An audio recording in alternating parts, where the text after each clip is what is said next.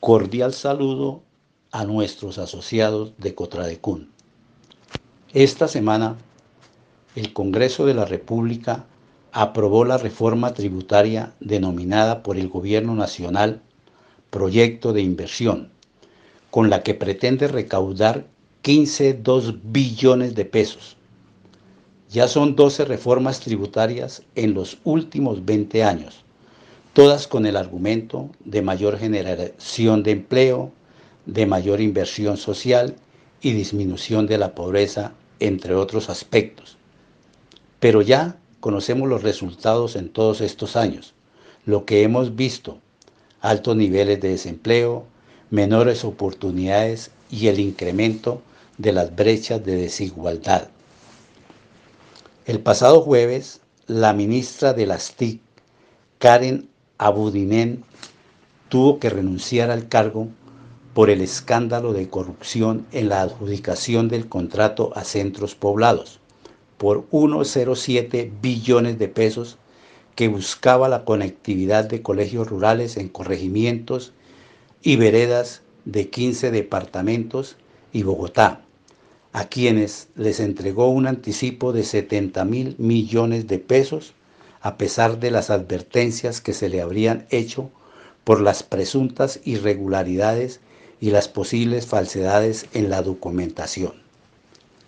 El interrogante que queda en el ambiente es si esa plata se recuperará y qué acciones jurídicas se tomarán contra la exministra, porque salió favorecida ante la Cámara de Representantes al no votar la moción de censura pero será el pueblo colombiano, su mayor juez, quien ve cómo los recursos de sus impuestos, por causa de la corrupción, a través de los famosos carruseles de la contratación, se dilapidan. Manifestarles que con motivo del aniversario número 39 de nuestra cooperativa, durante el mes de septiembre y los primeros cinco días del mes de octubre,